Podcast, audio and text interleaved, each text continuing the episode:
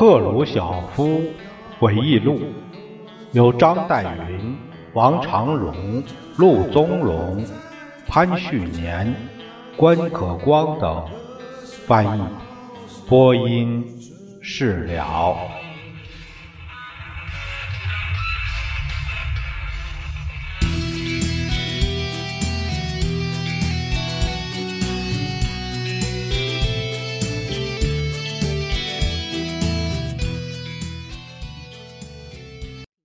我们这一节是这个读赫鲁晓夫回忆录的第十八章，是十八章的题目叫毛泽东和分裂。塔列朗曾经说过：“外交家长着一根舌头，是为了藏起自己的思想。”这句话对政治家也适用。毛泽东简直就是隐藏自己思想和意图的大师。我记得苏共二十大以后，毛泽东曾经说过：“赫鲁晓夫同志打开了我们的眼界，擦亮了我们的眼睛，增强了我们的视力。他终于把事实真相告诉了我们，我们也要进行改革。”但我对他始终保持着警惕。我知道他什么时候在哄骗我们。我退休几年以后，听到一种说法，说中苏争吵是我挑起的。我用不着来驳斥这种诽谤。历史已经证明这些谣言是胡说八道。自我第一次认识毛泽东起。我就认定并告诉我们的同志，他绝不会听从于国际共运内部超过他自己的党之上的任何别的共产党，他绝不会容忍这样的事。要是斯大林多活几年，我们和中国的争吵还会早些时候出现，而且会采取完全破裂的形式。斯大林对毛泽东始终是很不满的。他给毛泽东加了个头衔根据纯马克思主义的观点，恰如其分地形容了他。斯大林常称毛泽东是麦其林式的马克思列宁主义者。麦其林呢，就是代黄油，不是真正的黄油。当毛的革命军队。打了胜仗，逼近上海的时候，他命令部队停止前进，不要拿下这个城市。斯大林问毛：“为什么不打下上海？”毛泽东回答说：“那里有六百万人口，要是占领上海，我们就得给这些人吃的。我们到哪儿去弄这么多粮食呢？”好，我问你。这像一个马克思主义者说的话吗？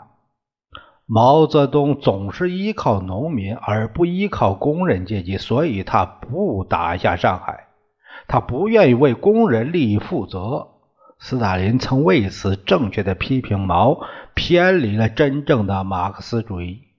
但毛泽东依靠农民而无视工人阶级的作用，却赢得了胜利，这也是事实。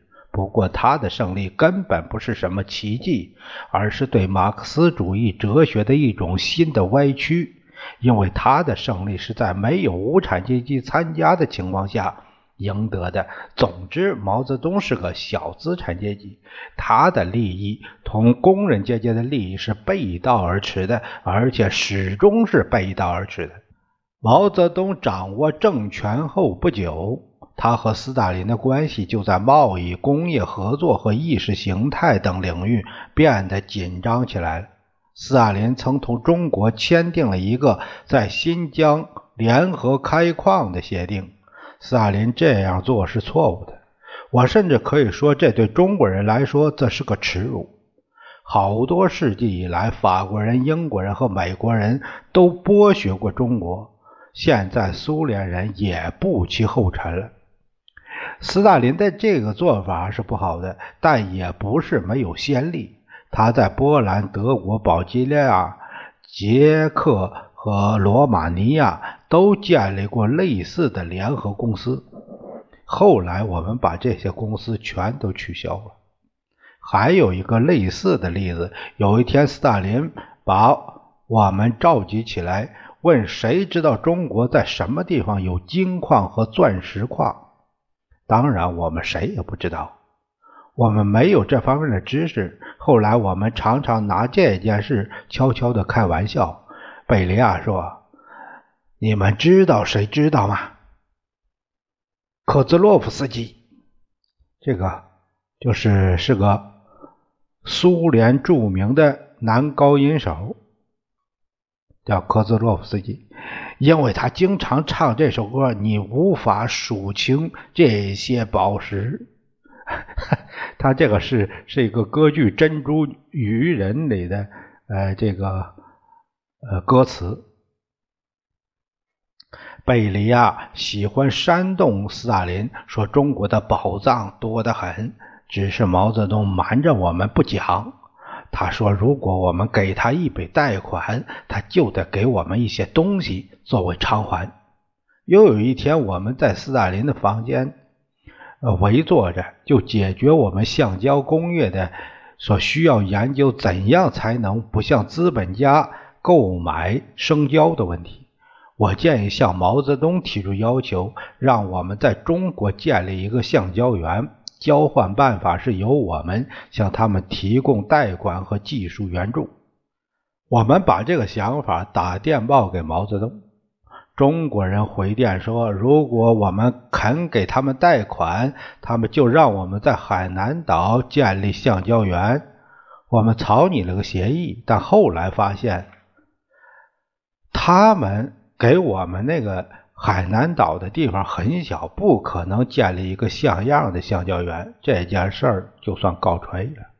后来斯大林又突然喜欢菠萝罐头了，他立刻指示马林科夫这位始终跟在他身边的秘书说：“给中国人发个电报，说我希望他们拿出一块地来，让我们建立一个菠萝罐头厂。”我在一旁斗胆地对斯大林说：“斯大林同志，共产党刚在中国取得政权，那里已经有很多外国厂子了。如果现在苏联一个社会主义国家，呃，要是到中国去建立自己的工厂，那肯定会伤害毛泽东的。”斯大林很不高兴地瞪了我一眼，我就不再作声了。电报照样拍了出去。一两天后，我们收到中国人的回电。毛泽东说：“我们接受你们的提议。假如你们对罐头菠萝有兴趣，可以给我们一笔贷款，由我们自己来建一个罐头厂。我们用这个厂的生产的罐头来偿还你们的贷款。”我默不作声。斯大林的那里咒骂和发火，恰如我所预料的那样，斯大林伤害了毛泽东。我在担任领导期间，则从没有签发过政府，也没有签发过这类电报给毛泽东，从未向他提过剥削中国的建议。在中国人事实上起来整我们之前，我们一直十分注意，绝不伤害中国人。当然，当他们真的开始整我们的时候，我也绝不会做耶稣基督，不需要给人。打过左脸以后，再把右脸转过去让他打。后来竟有人恶意编造说我要对中苏的这个争吵负责，使我感到诧异、愤怒和痛苦。尤其是尤金也在散布这类无稽之谈。他说：“是我把毛泽东刺激成了现在这个样子。”好吧，假如尤金在这里当面对我讲这番话，我一定会拿出文件来给他证明。第一个，使我们跟毛泽东发生冲突的人，实际上就是他自己。开始争吵的时候，他就是我们的驻华大使。假如尤金强使我参与这场不愉快的相互指责。我可以完全有根据的指出，尤金在哪个国家当大使，我们就肯定会跟哪个国家闹翻。尤金在南斯拉夫当大使，我们跟铁托翻了脸；把尤金派到中国，我们又同毛泽东翻了脸。这并不是巧合。但是有一点，我尊敬尤金。为什么要把尤金派到中国去呢？事情是这样的：毛泽东给斯大林写了封信，要他推荐一位苏联的马克思主义哲学家来中国帮助编《毛选》。毛泽东在他的著作出版以前，要一位有教养的人帮他整理一下，以避免在马克思主义哲学方面出现错误。尤金就被选上了，去了北京。在一段时间里，尤金和毛泽东相处的相当亲密。毛泽东去拜访尤金的次数比尤金拜访毛泽东的次数还多。斯大林甚至有点担心尤金对毛泽东不够尊重，因为他让毛泽东来看他，而不是他去看毛泽东。总之，一切都很顺利。后来出乎意外，我们收到尤金一封长长的用密码拍来的电报。讲述了他从毛泽东那里听到的有关苏联、我们党以及尤金本人的许多令人难以置信的说法。现在再也不必担心毛泽东奉承尤金了。很明显，毛泽东根本就不尊敬毛尤金。我们决定把尤金调离中国，作为一个大使。尤金本来就是个很差的行政人员，很不称职的外交官。但是由于他和毛泽东维持着个人友好关系，他一直还是有用的。至于他那个按照严格意义来来说的大使工作，就让他去见鬼吧。我们反正能够让驻北京大使馆其他工作人员来照管这件事的。但是当他和毛泽东在哲学见地上发生冲突的时候，他无论作为大使还是作为我们和毛泽东。呃，联系的人对我们都没有好处了，所以我们就召回了他。可是现在，这位哲学家却想把责任推到别人身上。从我自己同毛泽东的关系来说，我总是力求公正和友好的，不像斯大林，我从不试图占他的便宜。事实正好相反，中国人想占我们的便宜。比如说，一九五四年。当时，这个我国由于战争的缘故，仍然处于饥荒挨饿和贫困不堪的境地。我们到了北京，周恩来向我们提出要求：“你们或许能送我们一所大学吗？”我说：“你知道我们自己也很穷，我们或许比你们稍微富一点，但战争才结束，我们还没有喘过气儿来。”即使当时我们有自己的难处，我们还是把旅顺港和大连免费交给了中国，而且我们还在中国投入了巨额的资金。我们建设了从乌兰巴托到北京的铁路。一九五七年，毛泽东提起这事儿说：“乌兰巴托到北京的这条铁路对我们用处不大，我们真正需要的是从北京穿过群山，通到哈萨克的铁路。”我说：“你比我清楚你们自己的国土。我们首先考虑乌兰巴托这条铁路对你们来讲比较近，但我们也愿意通过哈萨克再开一条路到中国。这条铁路在你们境内由你们建，在我们境内由我们建，然后在边界接轨，这样不好吗？”后来周恩来又提起这条路。是不是在我国境内的这一段也由你们来修？我们看了下地图，发现修这条路要削山跨河。我们回答说不，呃，我们各修各的，呃，照从前达成的协议办。我们开始修筑我们那段铁路。在工程进行过程中，中国人又提出他们那一段也由我们来修建。后来我们把铁路修到了边境，可中国人的铁路连影子也没有。我记得一九五四年我从中国回来以后，曾告诉过我的同志，说中国人的冲突恐怕难以避免了。我是根据毛泽东的各种言论得出的这个结论。在我访问北京时，气氛是典型的东方式的，每个人都殷勤，巴结到了令人难以相信的程度。但我还是看穿了他们的虚伪。我到北京以后，毛泽东和我相互热烈拥抱，互亲脸颊。我们经常在一个游泳池旁躺着。像是要好的朋友那样谈论着各种各样的事情，但这实在甜的有点令人恶心。当时的气氛是令人作呕的。另外，毛泽东讲的某些事情引起了我的戒备，我始终也没有搞清楚他讲的到底什么意思。我当时想，这大概是因为中国人的性格和思想方面有点特别吧。总之，我觉得毛泽东有些话讲的过于简单。有些又讲的太复杂了，例如，我记得毛泽东有一句话问我，他那样问我：“啊，赫鲁晓夫同志，你对我们百花齐放这个口号有什么想法啊？”我回答说：“毛泽东同志，我我们简直弄不清楚你们提的这个口号是什么意思。花有各种各样，美丽的花、讨厌的花，甚至有毒的花。”毛泽东承认，这对俄国人来说可能。不是一个好口号。关于百花齐放的口号，我们决定不在报刊上发表。毛泽东并不傻，他知道我们的沉默是表示对他这个口号不赞成。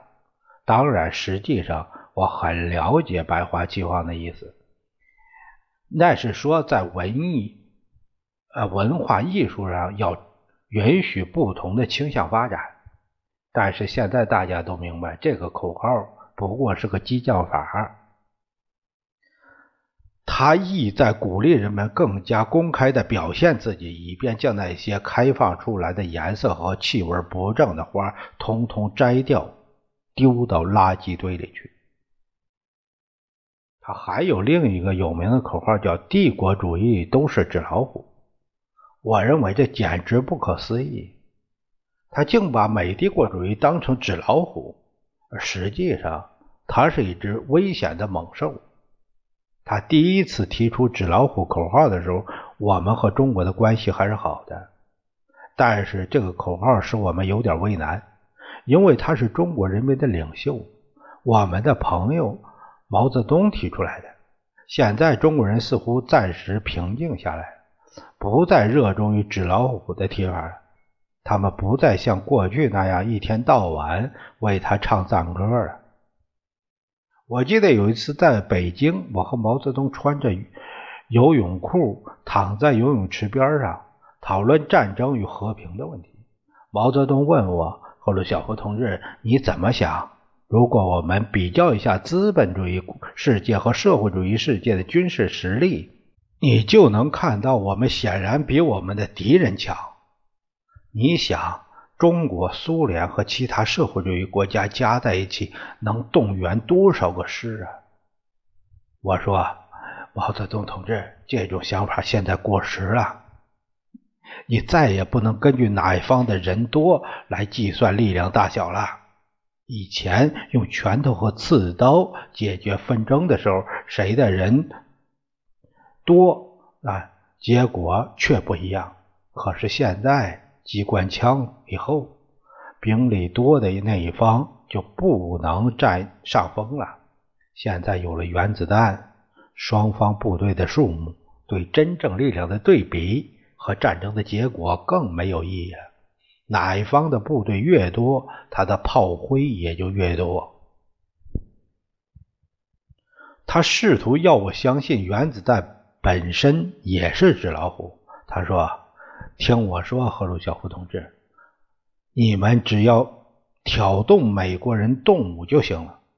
你们需要用多少个师来打垮他们，我们就给你们多少个师，一百个、两百个、一千个都行。我竭力向他说明，只要一两枚导弹就能把中国全部的师给炸成粉末的，但是。对我的争辩，他连听都不听，而且显然认为我是个胆小鬼。一九五七年，他显然改变了他的调子。他来参加莫斯科共产党和工人党的会议，在一次亲切坦率的交谈中，他说：“赫鲁晓夫同志，我在报纸上看见你们国防部长朱可夫说，要是哪个社会主义国家遭到帝国主义国家进攻，你们将迅速回击。我认为这个做法是错误的。”我说：“毛泽东同志，朱可夫不是代表他个人说这番话的，他代表中央委员会表达了集体的决定。我自己也这样说过。我们没有争吵，我们只是在友好的进行了讨论。”毛泽东回答说：“我想，假如帝国主义进攻中国，你们不必干预，我们自己会打他们。”你们的任务是保存自己，让我们自己照顾自己。再者，假使你们自己遭到进攻，我认为你们也不应该还击。那我们该怎么办？撤退啊！撤退，撤到哪里？你们曾经撤退过。第二次世界大战期间，你们一直撤退到斯大林格勒。假如你们再次被人进攻，你们可以一直退到乌拉尔。坚持两三年就行了。你们有中国做后盾。毛泽东同志，假如战争现在就爆发，你认为会打多久？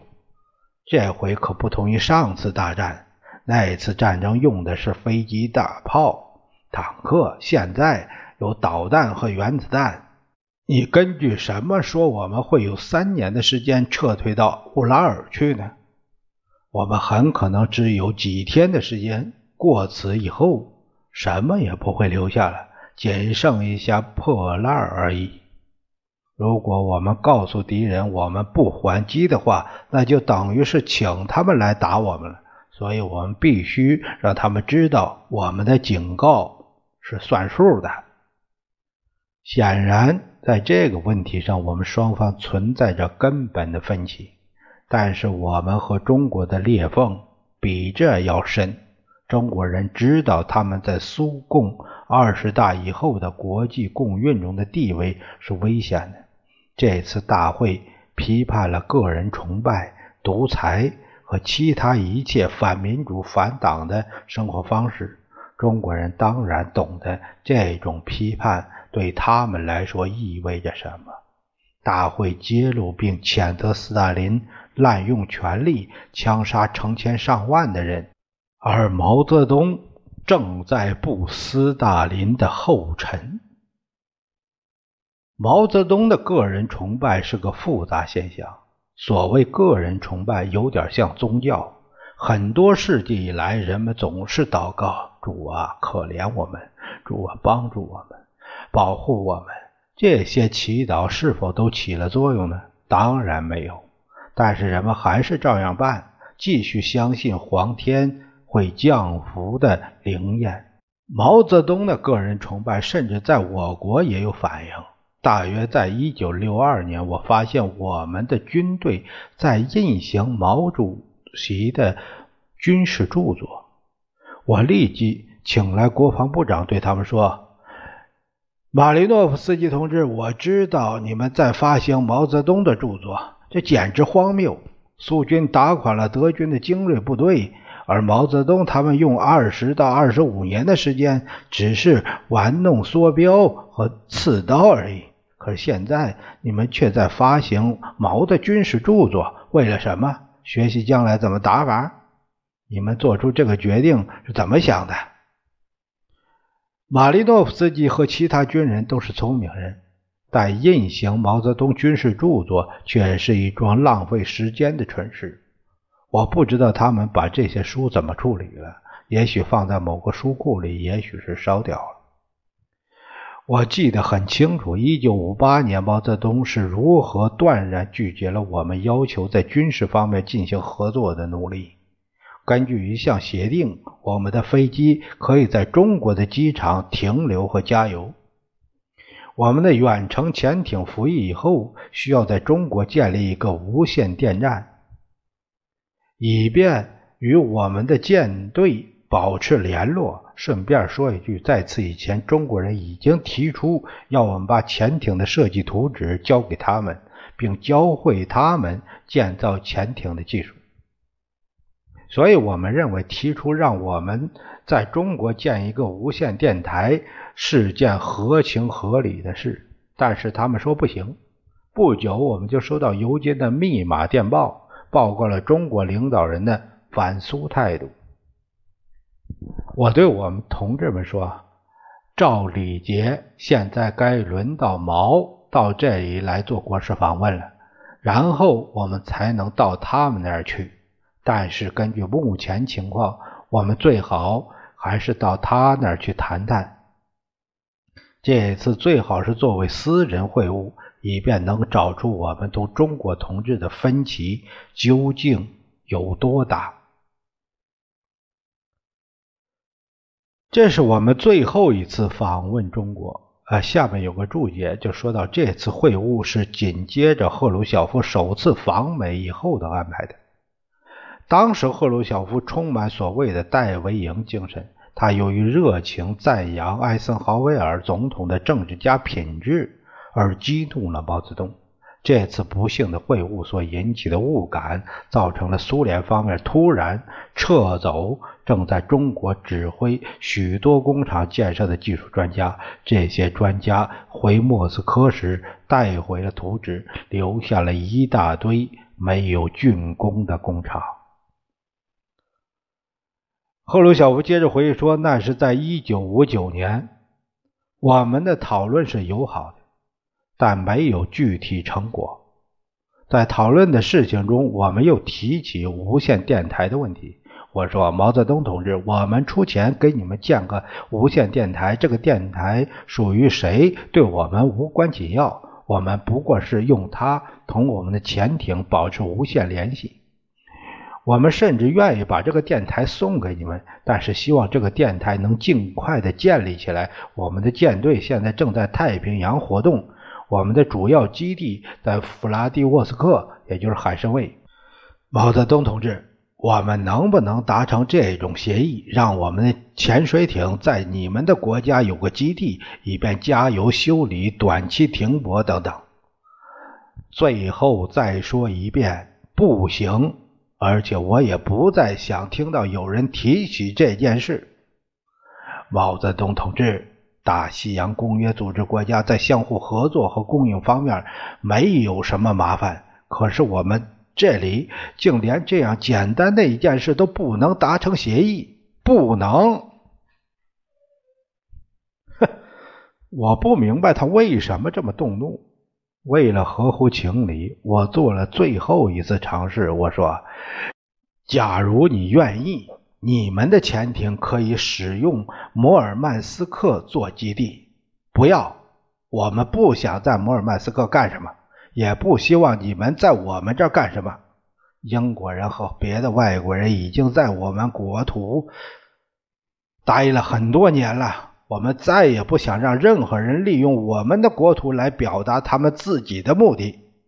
他始终也没有允许我们在中国。建立潜水艇基地。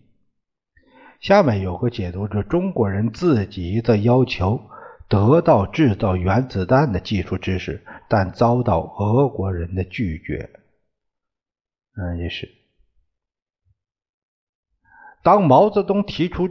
一个想法说，中国能在五年内赶上英国时，他对我们采取了攻势，并且公开这么做。差不多与此同时，他开始组织公社，并建立茶炊般的古风炉。在毛泽东的煽动下，中国人开始攻击苏联按劳分配的思想是资产阶级观念。中国有些文章指责苏联是资产阶级尾巴。于是，有关我们运动将来方向的一些基本原则问题就提出来了。我们到了与中国分手的地步。